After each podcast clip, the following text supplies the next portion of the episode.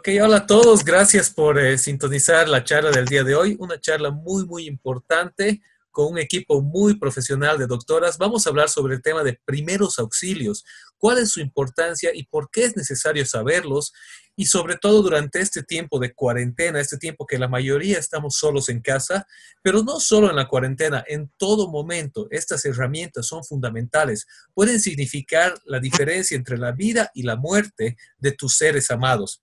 Me acompaña el día de hoy la doctora Gina Cornejo, quien es odontóloga y también es parte del equipo de Manos de Vida. En unos momentos más se van a unir con nosotros la doctora Andrea Valdés y la doctora Lorena Galindo. Ellas son parte del equipo profesional de Manos de Vida, pero quisiéramos empezar la charla con Gina y pedirle a Gina que nos comente un poquito acerca de Manos de Vida, de qué se trata la organización, qué es lo que hacen y también cómo es que tú te uniste a esta iniciativa. Y antes de eso, comentar también que la doctora Gina es odontóloga y dado que este tiempo de aislamiento hemos tenido una falta de atención médica en el tema de odontología, le, hemos pedido a ella que nos comente un poco también sobre esa temática. Cómo cuidarnos en este tiempo, cómo prevenir problemas en este tiempo en el tema de los dientes ¿Y qué otras recomendaciones nos podría dar al respecto? Gina, muchas gracias por unirte, gracias por tu tiempo. Eh, te cedo la palabra, por favor, si te puedes presentar un poquito acerca de ti, del equipo y de la institución. ¿Cómo estás, Jonathan? Muchísimas gracias por tu invitación. La verdad que nos encanta este espacio que has creado conversando con Jonah, donde podemos compartir, transmitir, incluso intercambiar información valiosa. Bueno, comentarte que la organización Manos de Vida es, eh, está conformada por profesionales en el área de la salud. Esta eh, básicamente está hace aproximadamente unos dos años activa. Y bueno, básicamente la esencia de esto es transmitir a todos de que todos podemos salvar vidas, la importancia de esto, ¿no es cierto? Simplemente necesitamos nuestras manos y un poco de conocimiento. No necesitas tener ningún conocimiento previo para poder saber salvar vidas. Básicamente esa es la organización. Y actualmente en este tiempo de pandemia y de, coronavirus que estamos viviendo, eh, la página eh, está tratando de dar información importante preventiva respecto a la salud. Por ejemplo, hemos lanzado una campaña muy importante para nosotros que la verdad nos apasiona. Creemos que nuestro sistema inmune es ahora lo principal para poder combatir correctamente al, coronavirus y a toda la situación que estamos viviendo actualmente. Es por eso que hemos lanzado esta campaña donde hay mucha información, tenemos entrevistas con especialistas, temas importantes desde pediatría, desde primeros auxilios emocionales, hasta, por ejemplo, cómo funciona la risa en nuestro sistema inmune y qué también le hace, ¿no es cierto? Wow, excelente. Entonces, eh, para los que nos están viendo, la organización Manos de Vida tiene una página de Facebook, la cual va a estar en los comentarios en unos momentos más en el video y también está, van a encontrar aquí abajo el link a la página y pueden buscarla como Manos de Vida Bolivia, ¿verdad? Y así encuentran y ahí acceden a toda la información. Y cuéntanos un poco más acerca de ti y cómo decidiste unirte a esta página, a esta institución. Mira, la, organización nace básicamente del corazón de tres personas y que al mismo tiempo al ser personal en el área de la salud, también somos mamás. Hemos visto esta necesidad justamente de poder transmitir a nuestras amigas, compañeros, abuelitas, niñeras y a todas las personas que deseen saber cómo salvar la vida de nuestros hijos. De esa manera ha empezado todo esto, ¿no? Con la iniciación de, de Lorena, Andrea y mi persona, manera eh, somos como un tipo de, se puede decir, donde cada una ha aportado sus conocimientos de una forma que hemos encajado a la perfección para poder transmitir esto y que todos estén conscientes de la importancia de salvar vidas. Eh, no necesitamos, como te decía, eh, a nivel mundial, la tercera causa de muerte es el atragantamiento.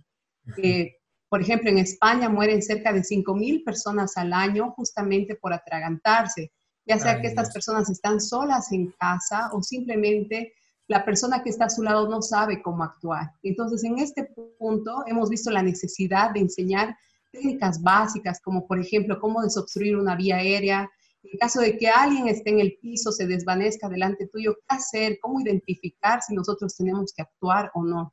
¿Por qué? Porque el tiempo vale oro, o sea, el tiempo no nos perdona. Y por más que después venga... Eh, alguien a socorrer, puede que sea muy tarde si no actuamos correctamente. Wow, así de fuerte, así de claro. Puede que sea muy tarde si no actuamos correctamente. No sabemos el tiempo de respuesta de un profesional, no sabemos a qué distancia y en qué tiempo puede estar un profesional. Así que nosotros tenemos que tener herramientas para salvarle la vida a alguien. Y, ese alguien puede ser un ser querido, pueden ser nuestros hijos, ¿verdad? Y ustedes también tienen un taller enfocado en primeros auxilios para niños. Es decir, no para enseñarle al niño, sino para que el papá o la persona que está ahí sepa cómo rescatar la vida de un niño, porque no es lo mismo hacerle un primero, no sé cuál será la, la, parte, la forma técnica de decirlo, pero darle primeros auxilios a un bebé que darle primeros auxilios a un adulto, ¿verdad? Y no es como se ve en las películas, que me echo encima y le doy al corazón con toda mi fuerza. Eh, se requiere técnica, ¿verdad? Exactamente, hay una gran diferencia. Es justamente eh, por eso hemos creado este espacio, donde nuestro punto principal es que tratamos de transmitir de una forma fácil, donde no hay términos, términos médicos básicamente, para que todos puedan comprender. Incluso hay personas que no sabían leer han podido aprender primeros auxilios. Tenemos muy lindas experiencias con personas en el campo. Entonces, básicamente, eh, si le pasara algo a nuestro hijo, nosotros tener todas las herramientas del conocimiento para poder salvar la vida a un ser querido o también a un ser desconocido, ¿no? En la calle. Y otra cosa importante que te menciono, Jonah, es que nosotros, junto a la organización, la esencia de todo esto es que gracias a los aportes de los talleres que realizamos, Realizamos talleres gratuitamente a instituciones de escasos recursos y a personas que no lo pueden pagar. ¿Por qué? Porque nos parece sumamente importante que todos tienen que saber primeros auxilios para tener un entorno más seguro. Por ejemplo, si tú vas a un restaurante o va tu mamá o alguien que tú conoces, sepa el mesero. Por ejemplo, tú llevas a una guardería a tus hijos que sabes que van a estar seguros en la guardería si le pasa algo, las profesoras o quien esté a cargo de, tu niño van a saber salvar la vida. Y así un conjunto de, de lugares, de situaciones donde mientras más personas saben, vamos a tener la capacidad de salvar más vidas. Correcto, qué lindo, me quedo con eso. Mientras más personas saben, tenemos la capacidad de salvar más vidas. Y eso es importante, todos podemos poner nuestro granito de arena. Es cuestión de tomar un taller, aprender técnicas y como decía Gina, no tienes que ser un ilustre, no tienes que ser médico, simplemente tienes que ser una persona que dice, yo tengo mis manos, tengo manos de vida y puedo salvar la vida de alguien teniendo un entrenamiento adecuado. Eh, y otra cosa que me mencionaste que es muy importante, porque hay un doble incentivo para tomar un taller, una capacitación con manos de vida. Cuando tú tomas una capacitación, un taller pagado, digamos así, en manos de vida, tú te capacitas y adquieres conocimiento para salvar vidas. Vida puede ser de un desconocido, vida de un ser amado o incluso tu propia vida. Estás solo, se te entró una uva, ahora qué hago? Pues vas a tener ciertas herramientas para poder salvarte. Pero el otro incentivo es que estás ayudando a la vez a que ellas puedan llegar a instituciones que no tienen los recursos y puedan brindar talleres gratuitos y puedas, así que puedes salvar vidas directa e indirectamente por medio de participar de uno de sus talleres. Y brevemente, si nos puedes comentar en qué consiste un taller, es decir, porque alguien puede pensar, bueno, eso es un compromiso de seis meses, un diplomado, me va a costar 200 mil dólares, ¿qué tengo que hacer? Entonces, coméntale a la gente interesada ¿En qué consiste un taller brevemente? ¿Cuánto tiempo se requiere? Claro que sí. El taller que brindamos, eh, bueno, antes de la pandemia, es un taller sumamente práctico, donde fusionamos tres cosas importantes. Uno, el conocimiento de las personas que van a impartir, ya que ellos tienen posgrados en urgencias y en emergencias médicas a nivel internacional. Y también otro es el tema de las prácticas. Nos parece sumamente importante que cuando damos estos talleres las prácticas sean el punto fundamental para que ellos se, eh, puede decir que eh, capten y retengan más información. Está comprobado que cuando tú realizas la práctica en cualquier situación, tienes mucha más información. Entonces, en este punto hemos desarrollado un taller sumamente lindo, importante, donde todos participan Dura tres horas y media aproximadamente este taller. No necesitas días, no necesitas semanas, donde damos todos los temas principales relacionados a cómo salvar una vida. Hay dos cosas importantes. Una, una desobstrucción de vías respiratorias. La otra es la reanimación cardiopulmonar, que más adelante las doctoras lo van a desarrollar de una mejor manera. Y a esto hay temas complementarios, como por ejemplo quemaduras, cortes, hemorragias, caídas, ¿no? También no estamos libres de todo esto. Este taller dura tres horas y media, como te decía, es una parte eh, práctica. Ahora hemos desarrollado algo porque también nos parece importante que sigamos aprendiendo. Vamos a lanzar talleres virtuales para que todos tengan el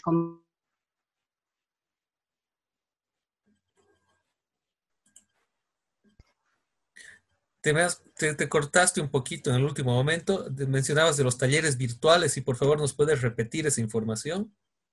Claro que sí. Bueno, te decía que eh, ahora hemos desarrollado talleres virtuales justamente para que al alcance de todas las personas desde casa, que esta situación no sea un motivo para no seguir aprendiendo, ¿no? ya que eso es sumamente importante que sepamos en todo momento.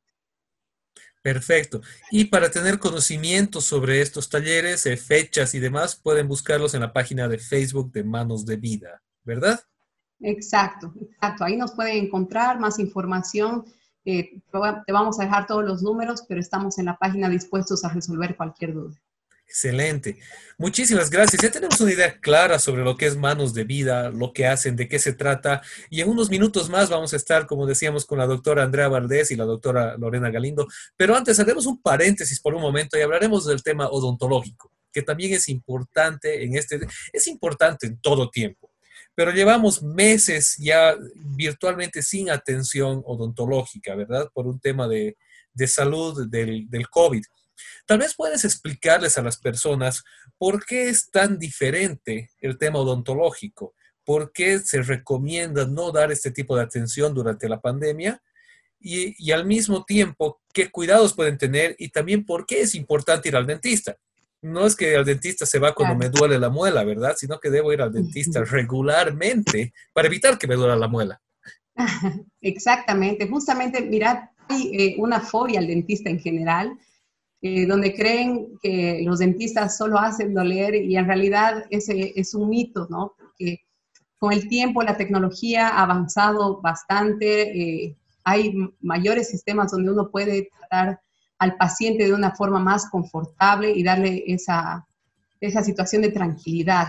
Entonces, eh, como tú mencionabas, es importante no esperar cinco años a que te duela un diente para poder acudir al dentista es importante eh, ir regularmente cada seis meses, es lo, aconsejable. ¿Para qué? Para que te hagan un chequeo, te hagan tu limpieza. Por ejemplo, dentro de una limpieza, la placa bacteriana eh, aparenta ser tan sumisa, aparenta ser inofensiva, pero sin embargo es sumamente dañina. Eh, en, en, una situación tranquila va afectando a la encía, al hueso, al diente, etc. Entonces es importante ir cada seis meses. En este tiempo de pandemia, Jonah, mira, comentarte que ya las cosas son diferentes. Eh, por ahora eh, simplemente se atienden emergencias. ¿Por qué? No puedes ir ahora a una limpieza o a que te chequeen. Es mejor acudir a la telemedicina.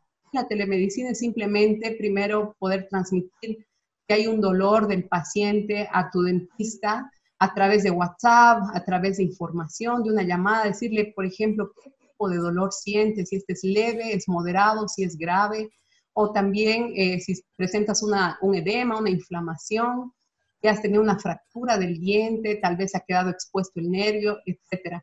Incluso hay emergencias como que te golpeas y se sale completamente el diente, que requieren, eh, es un caso de emergencia donde tienes que ir inmediatamente al odontólogo. Sin embargo, tenemos que eh, todas las medidas antes de que el paciente pueda acudir al consultorio odontológico, tenemos que tratar de evaluarlas para hacerlas de una forma ambulatoria. Posiblemente el paciente no necesite ir a consulta, simplemente darle antibióticos, analgésicos, hasta que la situación esté mejor. Sin embargo, cuando existe una emergencia o una urgencia médica, se necesita acudir inmediatamente al dentista y esta persona va a tratar con todos los protocolos de bioseguridad a comparación de antes ha cambiado bastante. Correcto.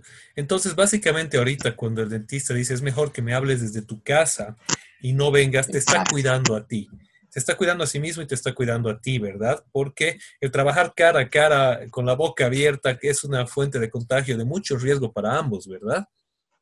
Claro, al ser justamente una enfermedad de, eh, transmisión respiratoria, estamos, eh, tanto nosotros como el paciente, expuesto totalmente, ¿no? Entonces es importante que eh, hacerle entender al paciente que, como tú dices, no acuda a la consulta, más que todo para cuidarlo a él y a su familia y evitar el contagio.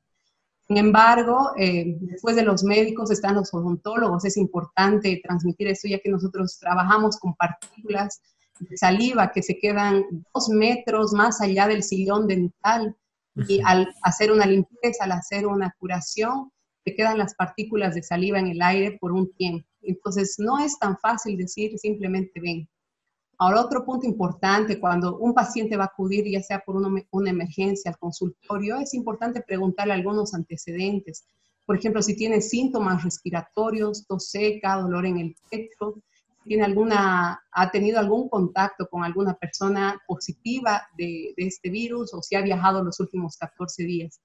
Todas, todas estas preguntas se realizan para ver si es mejor que la persona se mantenga en cuarentena y hacerlo ambulatoriamente hasta que eh, termine los 14 días de su cuarentena para poder seguir el tratamiento. Excelente.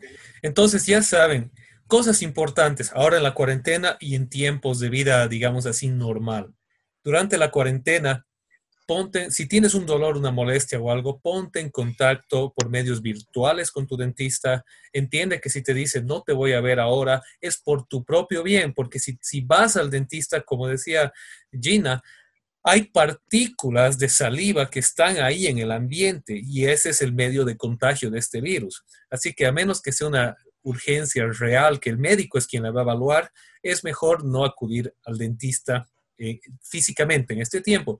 Y un aplauso y gracias a los dentistas y a todos los médicos en general que están abriendo el, el espacio este tiempo para atender por medios virtuales, ¿verdad?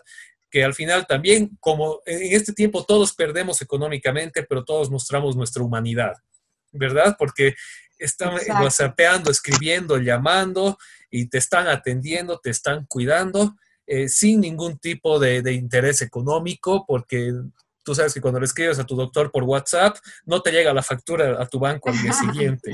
Entonces, es realmente una vocación loable. Y en tiempos diferentes, en tiempos de normalidad, lo ideal es que vayas cada seis meses al dentista desde que tienes dientes, ¿verdad? Desde que nacen los dientes, tienes que ir al dentista. Exactamente, los primeros dientes comienzan a los seis meses, los padres ya tienen que estar atentos a estos dientecitos.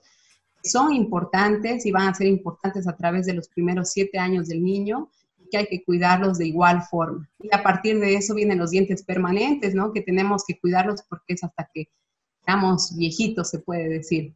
Todas maneras, es importante recalcar que ahora, em, eh, gracias al Colegio de Odontólogos, hemos podido capacitarnos en diferentes sistemas de bioseguridad, donde ir al dentista en esta situación hemos eh, implementado métodos de bioseguridad donde el paciente va a estar más seguro, lo protegemos protegemos al dentista, protegemos el lugar, sobre todo al paciente, que es lo más importante, para que no lleve esto a su casa. Entonces, hay, los dentistas pueden, eh, pueden atender, sin embargo, es importante cerciorarte que tu dentista tenga todos estos protocolos de bioseguridad antes de acudir a él. Exacto. Eso es importantísimo, un dato muy importante. Pregúntale a tu dentista si te va a atender, dile, ¿tienes o no los protocolos de bioseguridad? y asegúrate de que sean los correctos, ¿verdad? Eso es muy, muy importante. Así que mi mamá siempre nos decía de chiquitos, si no quieres que te duela el dentista, tienes que ir al dentista cada seis meses desde pequeño. Si tú vas cada seis meses al dentista religiosamente, es muy poco probable que tengas problemas dentales de grande.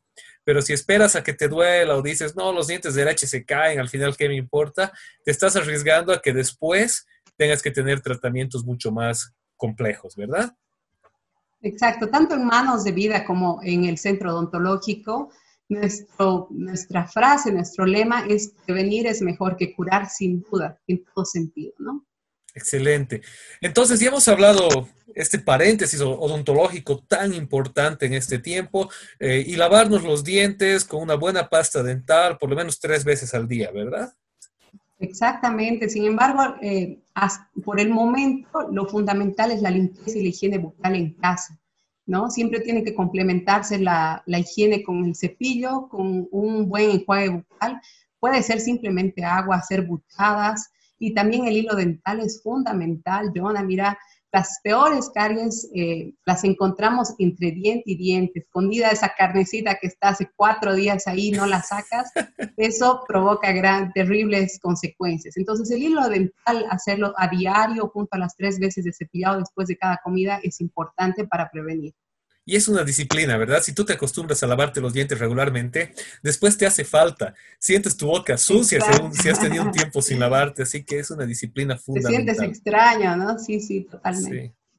Excelente. Volveremos al tema entonces de los primeros auxilios, volvamos al tema de, de manos de vida. Ya hemos dado esta cápsula odontológica tan fundamental.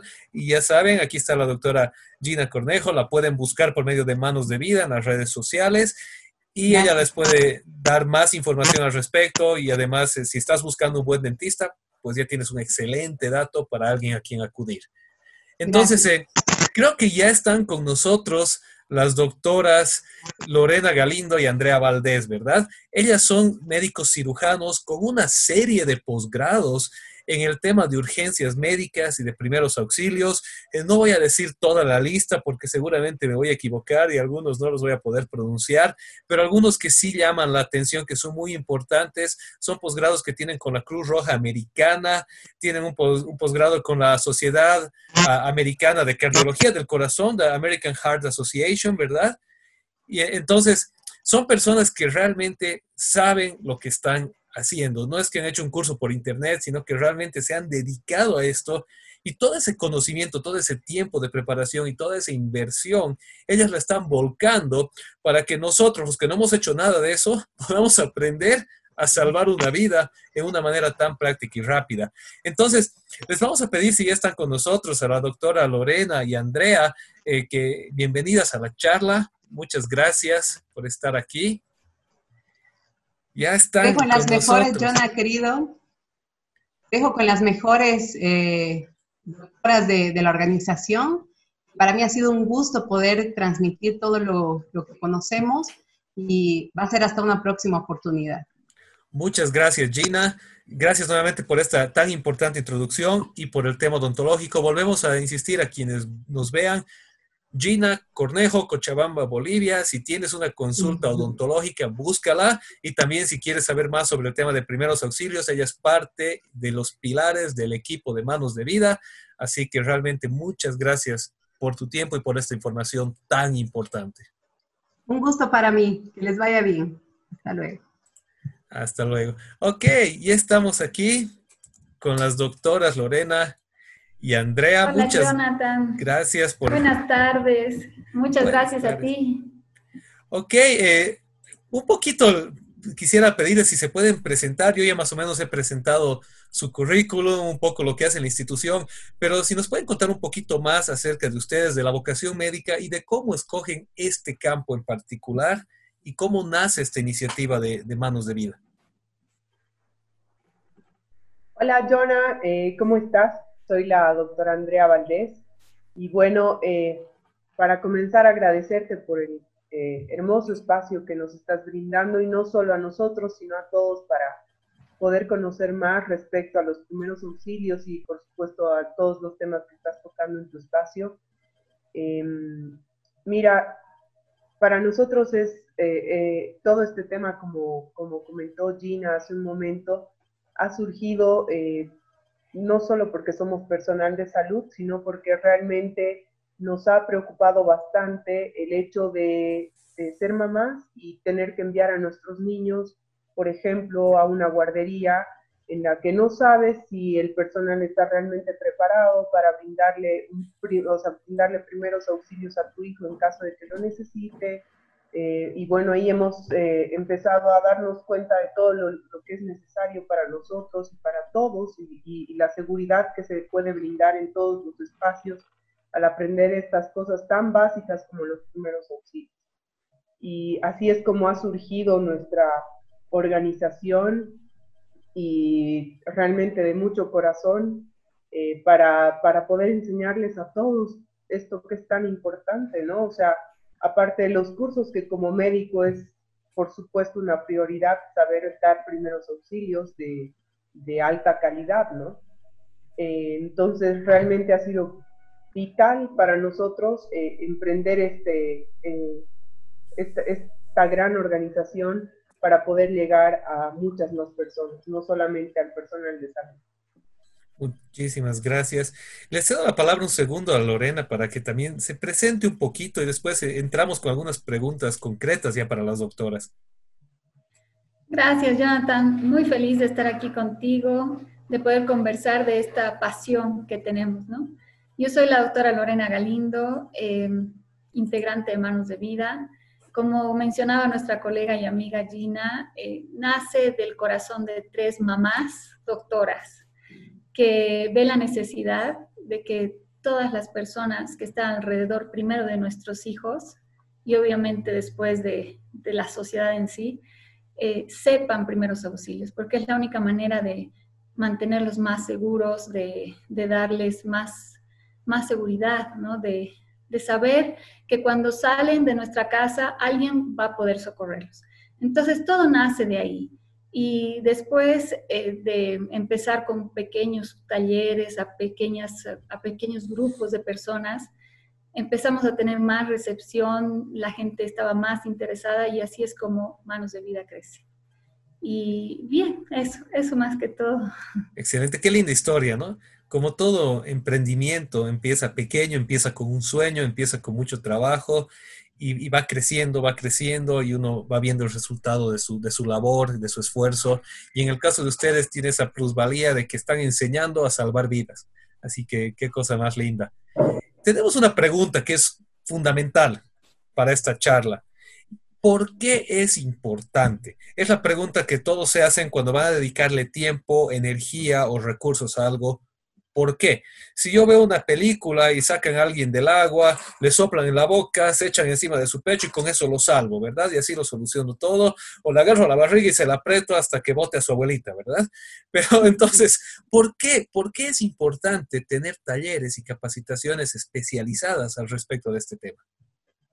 Bueno, Jonah, como justamente como tú comenzabas eh, a comentar eh, frente a esta pregunta, eh, digamos, si ocurre un accidente, eh, tú sabes que los accidentes no van a ocurrir en un centro médico, en la puerta, como para que digas auxilio y te ayuden en ese momento.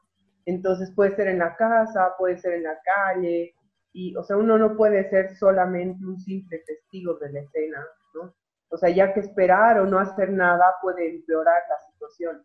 Entonces, eh, toca que uno comience a actuar de una forma u otra, colaborando eh, con el personal médico avanzado o atendiendo al accidentado. No es por eso que es de gran relevancia contar con conocimientos básicos en primeros auxilios. Y bueno, sobre todo la importancia de los primeros auxilios radica en varios, eh, varios eh, puntos importantes, ¿no? En primer lugar, eh, ofrece a cualquier persona la capacidad de proporcionar ayuda en diversas situaciones de emergencia, ¿no? convirtiéndose en un pilar fundamental en, en el manejo de la situación. Eh, otro punto importante es eh, que las técnicas iniciales de primeros auxilios pueden mejorar bastante la eficacia de la atención médica posterior. Entonces, eh, uno al dar unos primeros auxilios de buena calidad puede prevenir graves secuelas o desenlaces fatales. Si me permites ahí un segundo, eso es importante, que no se quede al aire. Por una, una atención de primeros auxilios de buena calidad puede impactar en la atención médica posterior, ¿verdad? Eso es lo que estoy entendiendo. Es. tan importante porque mucha gente no sabe eso. Muchas veces pensamos que los primeros auxilios es para salvar a alguien ese rato, pero no nos damos cuenta que podemos cambiar el resultado a largo plazo de lo que está sucediendo. Exacto, justo haciendo aquí un paréntesis muy importante eh, en este punto, es que el tiempo vale oro, ¿no? En una situación de emergencia ya que si no llega oxígeno al cerebro después de los primeros tres minutos que la persona, eh, por ejemplo, ha tenido un accidente cerebrovascular o un paro cardiorrespiratorio, después de los tres primeros minutos el cerebro empieza a sufrir. A los seis minutos empieza a haber daño cerebral y a los diez minutos eh, ya hay una muerte cerebral. Entonces, en teoría, tenemos hasta seis minutos antes de que el cerebro comience a sufrir de manera irreversible eh, y ocasione después, aunque haya una buena atención médica con, con todos los mejores especialistas, ocasiona después unas secuelas graves eh, y la recuperación es mucho más difícil e incluso las posibilidades de que la persona se mantenga con vida también llegan a ser mucho menores en, una, en un actuar de calidad eh, y a tiempo de primeros auxilios, ¿no? Siendo uno eh, generalmente las personas que son los primeros en la escena, el primer contacto con la víctima somos eh, las personas comunes que estamos en el lugar, en el trabajo, en la casa, con nuestros hijos, no necesariamente el personal de salud, ¿no? Wow, ese es un dato súper, súper importante. Estamos hablando de que tenemos tres minutos en los que todavía, digamos así, puede decirse todo está relativamente bien, ¿verdad? Y seis minutos ya tenemos problemas irreversibles y diez minutos ya es casi adiós. ¿verdad? Muerte cerebral, ¿no? Muerte cerebral. Y, eso es importante porque el tiempo de respuesta de una ambulancia en Bolivia, asumo, no tengo el dato a la mano, pero no debe ser menor a 10 minutos. O sea, dudo que una ambulancia llegue en menos de 10 minutos al lugar. Entonces, si no estamos ahí para hacer algo, podemos perder a la persona mientras esperamos a la ambulancia. Exactamente, o sea, podemos tener la suerte eh, de que sí nos atiendan de manera rápida. Te digo la suerte porque no tenemos el conocimiento, ¿no? Eh, pero cuando tú tienes el conocimiento, o sea, desde partir en saber a quién llamar en caso de una emergencia, eh, desde ahí comienzan los primeros auxilios, ¿no? No solamente en saber una técnica, que por supuesto la técnica, por ejemplo, aprender las técnicas de resucitación cardiopulmonar de la manera adecuada, es imprescindible en cualquier persona que va a experimentar un paro cardiorrespiratorio, ¿no? Pero eh, si tú tienes un conocimiento previo, que por ejemplo en nuestros talleres nosotros impartimos ese conocimiento, ¿no? De, de decirles, por favor, tienen que llamar emergencias, tienen que pedir ayuda, ¿o no? Entonces, ¿cuál es el número de ayuda? O sea, si tú te vas a Estados Unidos, llamas al 911 y seguro que te contestan y te ayudan. Y aquí, ¿a dónde llamamos? ¿no? Entonces, todas, todos esos detalles son detalles eh, con los que uno debe prepararse antes, siempre eh, previniendo eh, el que ocurra un accidente, ¿no? Exacto. Y quisiera que volvamos a ese tema en unos minutos más. Claro. Pero quisiera también hacerles una pregunta antes, porque si bien venimos hablando de todo esto que es tan fundamental, hay otra pregunta que en este tiempo de cuarentena, de distanciamiento social, está ahí en la mente de todos y es, pero ¿y qué hago ahora? ¿Verdad? O sea, ya yo en, enero tomaba un taller, se me fue el tiempo, ahora espero a que todo vuelva a la normalidad y tal vez el próximo año. ¿Qué puedo hacer ahora? Y la pregunta es si este es un buen tiempo para aprender, si hay maneras de aprender en este tiempo. Bueno, siempre es un buen momento para aprender primeros auxilios, ¿no? Porque uno nunca sabe cuándo puede haber una emergencia. Eh, sobre todo en esta circunstancia de pandemia que estamos atravesando, ¿no? En la cual lamentablemente todos nuestros servicios de salud están colapsando. Y si existe una emergencia eh, que nosotros podamos atender con nuestros conocimientos básicos en primeros auxilios, en nuestro hogar, en nuestro trabajo o en cualquier otro lugar, podría sacarnos de un gran apuro, además que podríamos evitar un desenlace fatal, ¿no? Entonces siempre es un buen momento para aprender primeros auxilios. Excelente. Y una herramienta para aprender es por medio de la página de ustedes, ¿verdad? Están ahora montando talleres virtuales para que podamos aprender desde la casa, según nos decía Gina. Así es, hemos estado elaborando un taller que se pueda transmitir de manera virtual y personalizada para conseguir que las personas que quieran aprender, a, pesar de no poder enseñarles de, la, parte práctica presencial con nuestros equipos que son certificados eh, eh, por organizaciones internacionales, tengan una idea bien determinada de las maniobras que se realizan dependiendo a la emergencia que pueden atravesar, Entonces, es, o sea, gracias a toda la, capacitación que tenemos eh, de cursos internacionales, eh, hemos podido eh, lograr armar un curso virtual que realmente refleje la, importancia de, las técnicas y del conocimiento en primeros auxilios y que las personas puedan aprender como debe ser, ¿no? De buena manera y darles un ambiente seguro, porque cuando uno conoce se siente más seguro y se siente más tranquilo eh, cuando tiene que atender una emergencia. ¿Cómo puedo acceder a estos cursos? Eh, bueno, nosotros vamos a eh, lanzar ya la propaganda, me imagino que la siguiente semana. tenemos cupos muy limitados, justamente por lo que te mencionaba, que queremos que sean bastante personalizados. Eh, hemos lanzado, bueno, no hemos podido lanzar uno directamente al público, sino que ya lo teníamos lleno porque era un curso que debíamos darlo antes. Eh, entonces, eh, a partir de ese momento vamos a, a, lanzar los cursos ya para todo el público y poder darlos de manera virtual y darles un buen material de calidad que les sirva realmente para aprender primeros auxilios. Entonces hay que estar atentos a la página, a la información y en cuanto se abren cupos, asegurarte de tener tu espacio, ¿verdad? Así es, así es. Muchas gracias, John.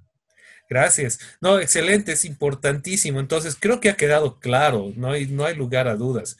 Es importante capacitarse en esto. Es la diferencia entre la vida y la muerte y no se trata de que va a venir la ayuda porque hasta que llegue la ayuda puede ser demasiado tarde. Tenemos que ser, me encanta su nombre, manos de vida. Tenemos que estar ahí para hacer todo lo posible para que la vida continúe y continúe con calidad de vida. Realmente el tiempo es oro en estos casos. ¿Qué consejos prácticos podríamos dar a aquellos que nos están viendo? Lorena, creo que estamos sin audio. No te escuchamos, perdón. Ahora, sí. Ahora sí, gracias. Para responderte un poco esta pregunta, eh, lo primero que yo les recomendaría, que lo tienen que hacer más que todo ahora en esta época que estamos eh, en pandemia, es eh, tener un botiquín, pero un buen botiquín, no ese botiquín que te compraste para tu revisión del carro y lo dejaste ahí, sino tener un buen botiquín que esté bien completo, que los insumos estén vigentes y sobre todo que tú sepas cómo usar ese botiquín. Porque te doy un ejemplo. Para una curación de una herida necesitas varias compresas de gasas. Nunca cures con algodón. Entonces tienes que tener un botiquín donde realmente no tenga una compresita, sino varias compresas. O de repente tener un tónico antihistamínico para si es que tienes alguna reacción alérgica, poder utilizarlo, pero tienes que saber también y estar bien anotadito ahí cómo utilizarlo, a qué dosis darlo, exactamente a, quién, cómo, todos esos pormenores para poder realmente atender efectiva y oportunamente a una persona. Nosotros en nuestro taller, ¿qué, contiene, así, a grosso modo, un, buen botiquín? Bien. Eh, tu pregunta es fantástica, Jonah, y realmente nosotras nos hemos hecho esta pregunta porque la mayoría de las personas no lo, no lo sabe, incluso nosotras, así como en casa de herrero, cuchillo de palo, algo así, ¿no? No yo personalmente siempre he dejado como obvio mi, mi botiquín y nunca lo he equipado de una manera adecuada. Entonces, como te comentaba, eh, hemos diseñado en, este, en nuestro, nuestro taller digital justamente una una parte donde vamos relatando y, haciendo una lista de todas las cosas importantes y necesarias en un botiquín completo y además de cómo se usan cada uno de estos insumos, cuándo vamos a usar, qué precauciones hay que tener y todos esos detalles. Me encantaría darte más detalles ahora, pero tendríamos que hacer un gran paréntesis y, y hablar solamente del botiquín. Entonces, pero... Pero tal vez en concreto podríamos decir no vayas y te compres el de 20 pesos en el supermercado. Busca un botiquín. es mejor que te sobra que te falte. Exacto. Hay muchas empresas y distribuidoras médicas que tienen muy buenos botiquines, ¿no? Eh, de todos modos, a esos botiquines es bueno agregarle una que otra cosita que lo encuentras de manera aislada en alguna que otra farmacia, como este tónico antihistamínico, jarabe antihistamínico, hablando sobre todo si es que tenemos niños pequeños. Yo, por ejemplo, tengo mi esposo que es sumamente alergénico, eh, alérgico al pescado, al gato, absolutamente todo, y hasta tengo inyecciones preparadas ahí por alguna emergencia, ¿no? Entonces, eh, si bien no, no es necesario tener tanta especificidad, pero es bueno estar siempre preparados y tenemos que estar siempre preparados desde la casa. otro, otro punto importantísimo que me gustaría decirles es de que eh, sepan y lo tengan anotados tanto en sus celulares, eh, pegados tal vez en el refrigerador o en algún lugar bien visible, una lista de eh, contactos para llamar en el momento de una emergencia. ¿Por qué te digo esto, Jonah? Porque como la doctora Andy eh, nos mencionaba, tener la conciencia de que uno para salvar una vida a veces necesitas tan pocos minutos que la mayoría de la gente pasa demasiado tiempo viendo o, ay, ahora, ¿a quién llamamos? ¿Dónde llamamos? Y tener una lista de todos esos números en tu celular te va a ahorrar muchísimo tiempo. El que tú te ahorres mucho tiempo para socorrer y trasladar a una persona a, un centro especializado, vas a, vas a aumentar la posibilidad de que esa persona viva, tenga mejor recuperación y menos secuelas. Entonces, uno de, los puntos claves es justamente eso, de que sepas a quién llamar. Mm. Eh, yo sé que tal vez parece medio obvio, Jonah, pero imagínate que has presenciado un accidente de tráfico, por ejemplo. No sé si alguna vez te ha pasado. Y, y vas y quieres ayudar y tus nervios están tan elevados, el cortisol se te eleva, estás ahí como que es impactante, ¿no? Hay algunas situaciones impactantes. ¿Qué dices? A ver, quiero llamar al SAR, por ejemplo, que el SAR es súper fácil, 1, 2, 3 y, y, en ese momento no te acuerdas, ¿no? O sea, no te acuerdas exactamente y pierdes mucho tiempo. En cambio, tú agarras, pones dictar, si por alguna razón una ambulancia no, no te responde, tienes a la siguiente y tienes a la siguiente, etc.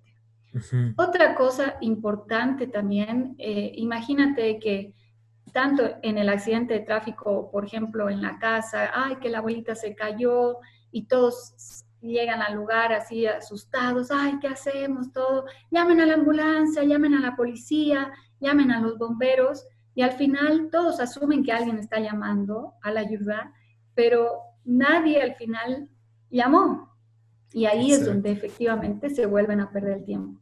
Entonces, en los talleres algo que personalmente yo enfatizo bastante es designar a una persona. Es como, tú, Jonathan, por favor, te encargas de llamar a la ambulancia y solamente haces eso, ¿no? Entonces, llamas a todos tus contactos, ves si es que necesitas bomberos, policía, un montón de cosas. y, eso, ¿no? Entonces, eh, Entonces podemos pasar. Perdón, ahí un, detalle importante que tocas, el pánico, ¿verdad? Porque cuando vemos situaciones, eh, entramos en pánico y el pánico nos bloquea. Entonces, qué importante es lo que dices, tener, agarrar y decir, ok, llama al médico, tú ocupate de llamar al médico, yo me ocupo de esto. Pero son cosas en las que no pensamos. Y tal vez tener una lista de números, como decías, ¿verdad? Porque el los números ese rato se nos borran por completo. No tenemos idea a quién llamar ni cómo llamar. Entonces, esos detalles que parecen tan obvios son tan importantes, hace una diferencia enorme, ¿verdad? Y todo esto ustedes también lo tocan en el taller, me imagino que con más detalle y con técnicas más específicas de cómo manejar estas cosas, ¿verdad? Por supuesto, Jonah. Mira, lo que tú dices es tan cierto. Cuando uno está ante un, evento adverso, una emergencia de una persona, eh, te entra el pánico. Puede ser, puede ser tú, yo, el rescatista más profesional, igual nos entra el pánico, ¿no? Pero la diferencia es saber cómo gestionarlo. Y además, cuando tú sabes qué es lo que tienes que hacer, qué pasos tienes que seguir en un momento dado, automáticamente puedes canalizar mejor. Donde empezamos a desesperarnos realmente es cuando estamos asustados, estamos nerviosos y no sabemos qué hacer. Pero si tú sabes qué hacer, has aprendido, automáticamente se te viene la calma, empiezas a pensar mejor y actúas de mejor manera. Wow, qué importante es eso, ¿verdad? Entramos en pánico muchas veces porque nos sentimos impotentes, no sabemos qué hacer. Entonces, adquirir las herramientas. Estamos viendo muchas cosas importantísimas hoy. Puede hacer la diferencia entre la vida y la muerte. El tiempo es primordial y el saber lo que estoy haciendo va a eh, influenciar mi reacción. Y mi reacción es lo que al final va a decidir en muchos casos el resultado, ¿verdad? Cómo yo reacciono los primeros segundos, los primeros minutos, puede cambiar todo en absoluto. Entonces, qué importante es esto. Totalmente, Jonah. Es realmente uno de los puntos que a mí siempre me gusta enfatizar y es algo que aprendes también un poco practicando. Los primeros auxilios no es una clase de una vez en la vida. Es una clase donde nos vamos constantemente y periódicamente repasando. Eh, es algo que nosotras mismas lo hacemos cada, cada seis meses, cada año. Estamos en actualizaciones y lo mismo tiene que ser todos los ciudadanos, porque es el saber primeros auxilios, Jonah, es un acto de amor al prójimo, es un acto de me interesa, no solamente a tus seres queridos, sino a tu comunidad. Entonces, el saber y el prepararte para, para poder servir con tus manos y tal vez salvarle la vida a alguien, es, ah, es un acto de, comunidad. eso es lo que engloba los primeros auxilios. Wow. Qué, lindo eso. Es un acto de amor, ¿verdad? Y realmente eh, eh, muchos de nosotros tenemos una, una, fe, una cosmovisión cristiana en nuestra sociedad y sabemos que el mayor mandamiento para nosotros, el primero y más grande es amar a Dios con todo tu corazón, con toda tu alma y con toda tu mente y con todas tus fuerzas y el segundo es igual de importante y es amar al prójimo como a ti mismo. Y una buena manera de poner en práctica el amor es tener herramientas para ayudarle. Y los primeros auxilios son una extensión, una manera de aplicar este mandamiento de amor al prójimo. Y si no tienes una cosmovisión cristiana, no deja de ser una filosofía de vida tan linda y tan importante, el dar amor al prójimo, al que tienes a tu lado, ¿verdad? Al que tienes alrededor. Entonces, qué, qué, hermoso eso, me, me gustó mucho, es muy fundamental. Los primeros auxilios son una muestra de amores, equiparte para dar amor. Y otra cosa que decías, no es una cosa de una vez, qué fundamental también. No es que hace 10 años hice un cursito y soy experto en primeros auxilios y, voy a salvar al mundo, ¿verdad? Sino que tengo que actualizarme, tengo que practicar, como todo en la vida es práctica. Si yo sé tocar un instrumento y lo dejo de tocar cinco años, me va a costar agarrarlo otra vez. Tengo que constantemente estar repasando, estar practicando. Eh, ¿Qué otro consejo práctico tendríamos por ahí? Hemos hablado de botiquín, hemos hablado de, tener, de saber cómo reaccionar, de tener las herramientas para reaccionar. Hemos hablado de que los primeros auxilios son una muestra de amor y de que es algo que tenemos que practicar constantemente. ¿Qué consejos más bonitos, más importantes? No sé si tienes uno o dos más que quisieras compartir con nosotros. Uf, tendría muchos, Jonah. Seguro. Sí, es que, eh, mira, los primeros auxilios abarcan desde aquellos eventos adversos súper gigantes y que dependen de un hilo en la vida de una persona, como un paro cardiorrespiratorio, un accidente cardiovascular, un accidente de tráfico grande, eh, una, y van evolucionando, ¿no? Tal vez una crisis epiléptica, eh, o también podemos hablar de una cortadura con un cuchillo de cocina, de una quemadura, estaba subiendo las gradas y, pucha, un esguince, una fractura. Entonces, los primeros auxilios abarcan mucho, bastante.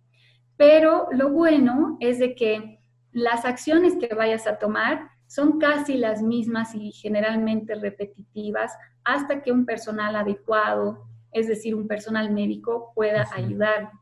Hablando, a ver, se me ocurre tal vez decirles un poquito sobre las crisis epilépticas. Eh, es, no sé si alguna vez tú, Jonah, has podido presenciar una crisis epiléptica de alguien. Te cuento que sí, eh, justamente en el colegio al que yo fui, uno de los porteros padecía de epilepsia y, y me, me, recuerdas ahorita, no lo había pensado, pero qué triste porque a veces se veía que entraba en crisis y nadie sabía qué hacer.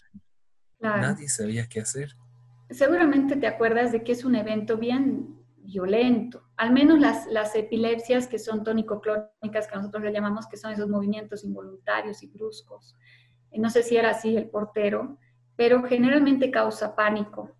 y, y, es difícil ayudar a esa persona porque lo primero que hace tu instinto, que no sabe cómo hacer, es quererlo detener, por ejemplo.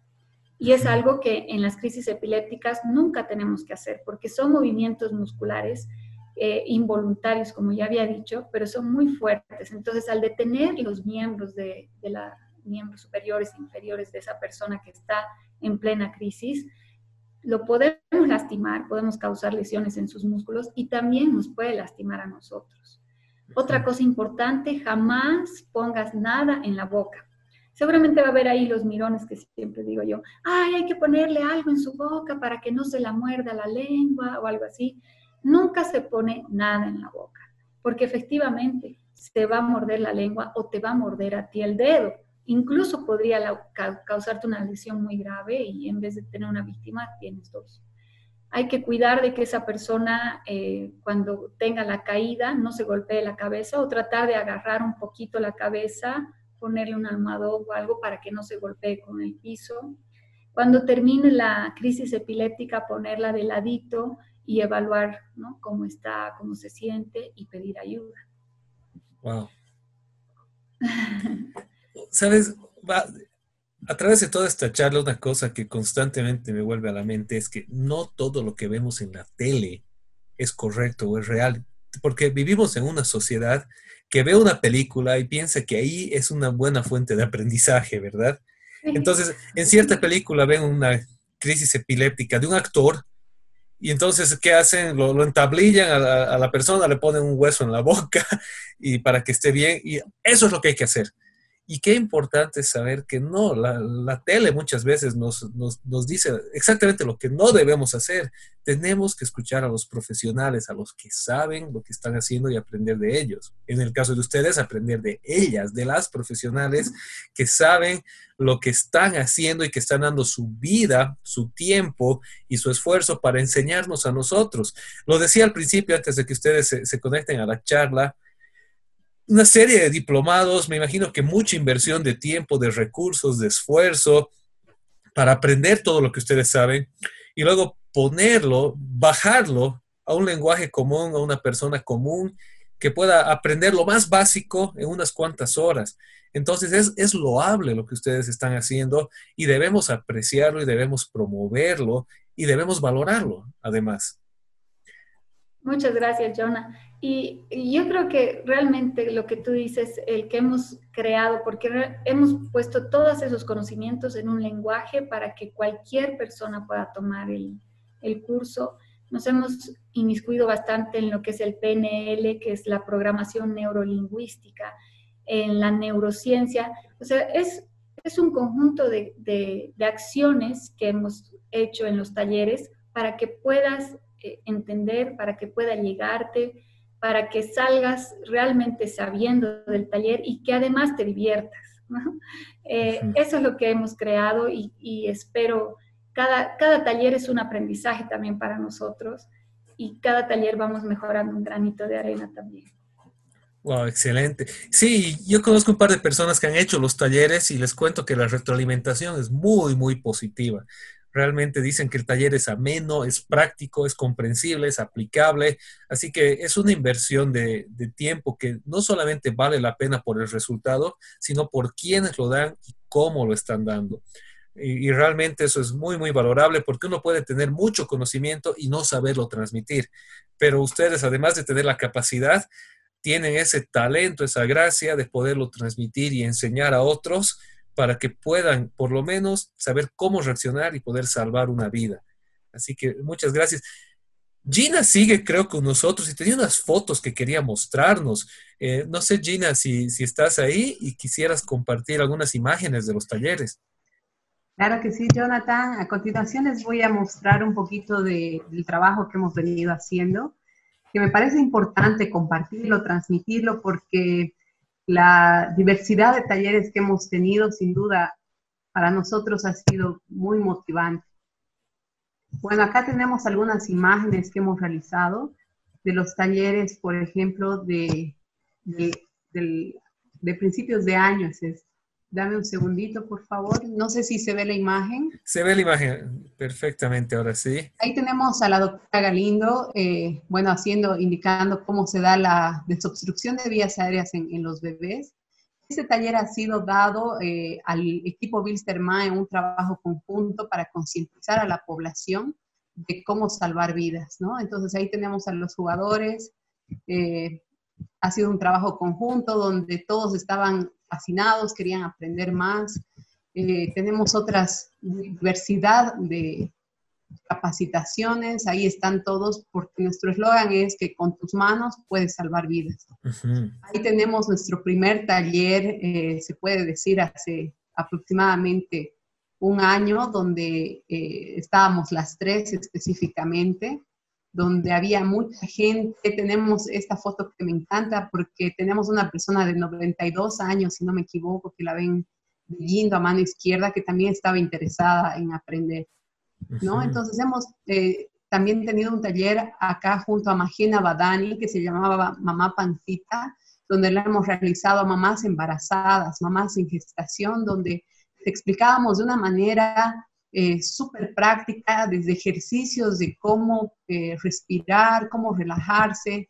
En, compañía con los esposos estamos ahí haciendo ejercicios, una nutricionista que les hablaba acerca de qué alimentos eran buenos para ellas. Acá tenemos una mamá embarazada que ella ya ha tenido su bebé y la verdad nos ha encantado, este taller ha sido súper dinámico. Ahí tenemos las prácticas que hemos realizado con diferentes diferentes profesionales, con el Colegio de Implantólogos en Cochabamba, una invitación que hemos tenido ahí, junto a ellos.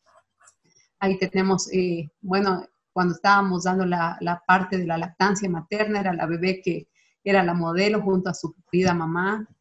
Entonces, esto es súper dinámico, Jonathan. Como puedes ver, todos practican, todos se van sabiendo y si no, y si tienen alguna duda, aún así se van practicando. O sea, les explicamos absolutamente todo.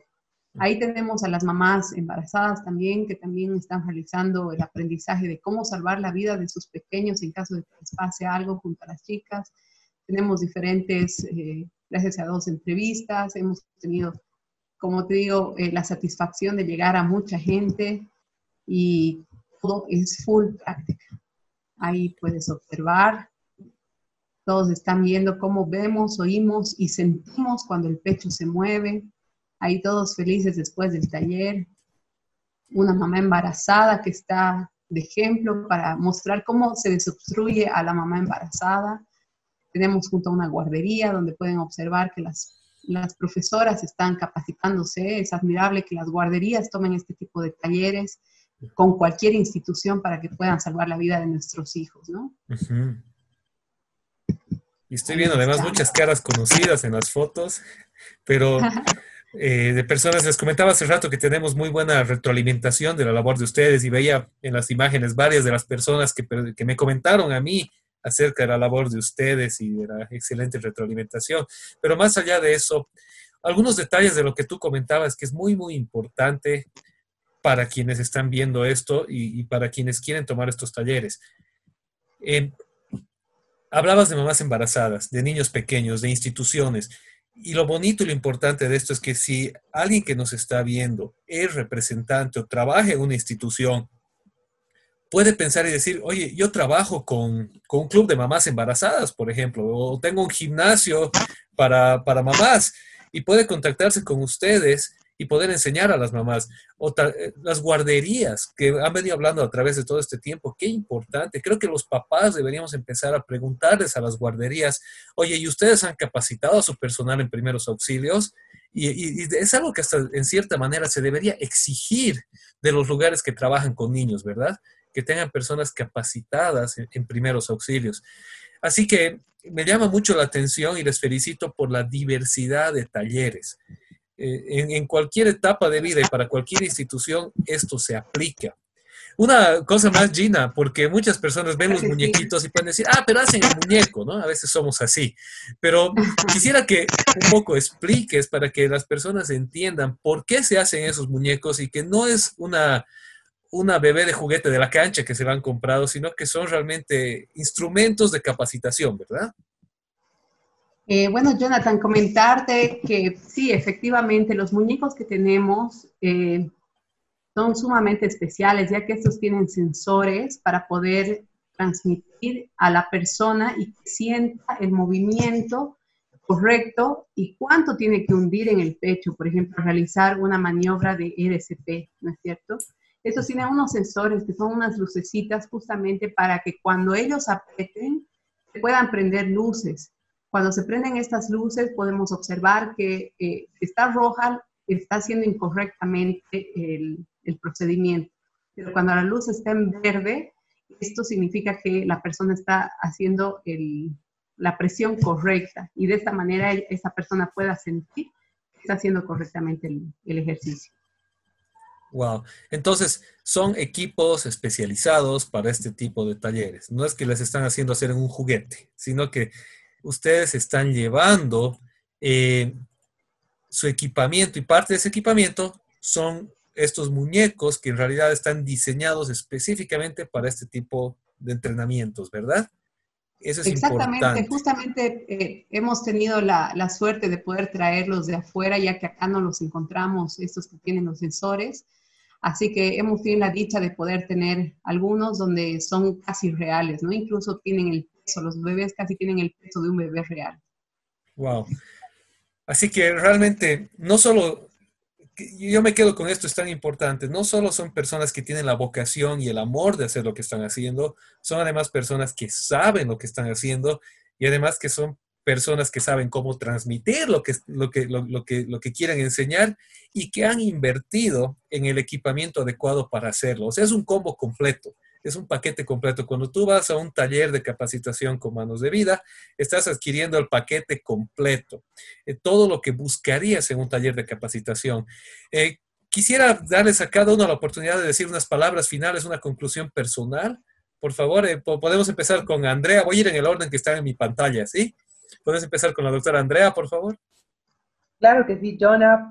una vez más agradecerte por este bonito espacio que has creado eh, gracias por dejarnos eh, llegar a las personas y enseñarles que realmente eh, el generar compasión, empatía, amor al prójimo es súper importante y que esta es una manera vital, por así decirlo, de, de, aprender a, querer, a querernos más entre todos, ¿no? que realmente es hoy por ti, mañana por mí, porque vamos a poder crear un espacio más seguro, ambientes más seguros al aprender primeros auxilios.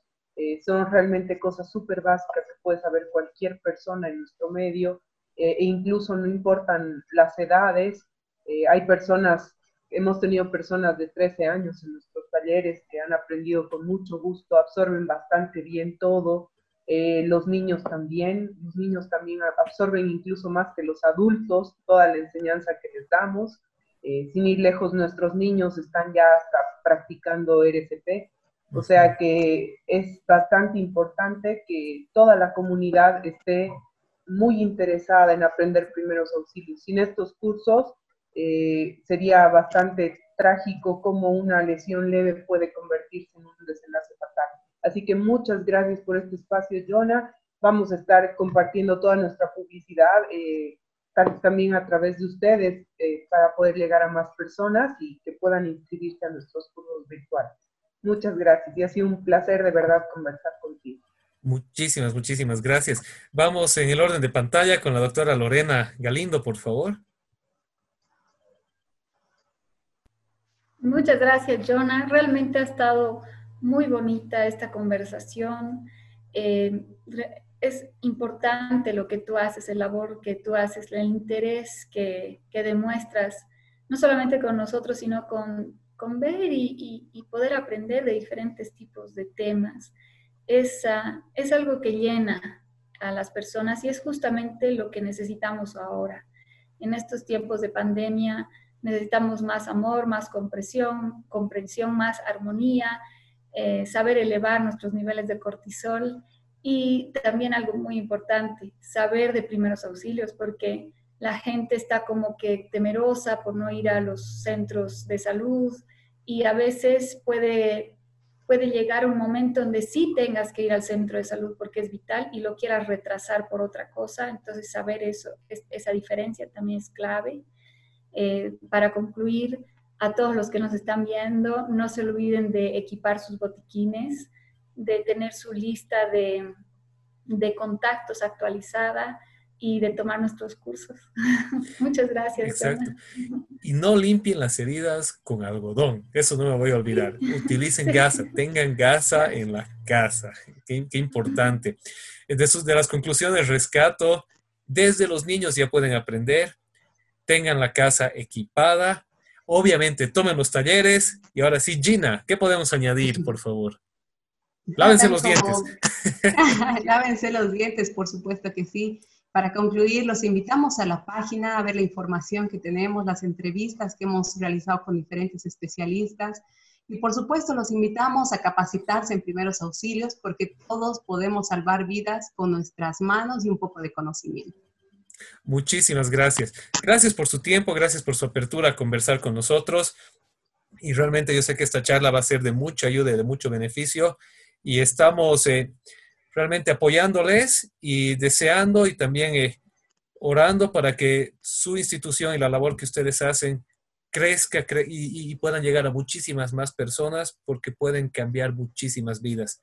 Gracias por la labor que hacen de verdad. Que Dios las bendiga. Cuídense en este tiempo y Dios mediante pronto ya esto va a pasar y vamos a volver a estar todos juntos disfrutando del aire libre y del cariño personal, ¿verdad? Mientras tanto, mejor quedémonos en casa, cuidémonos unos a otros y seamos lo más precavidos posibles.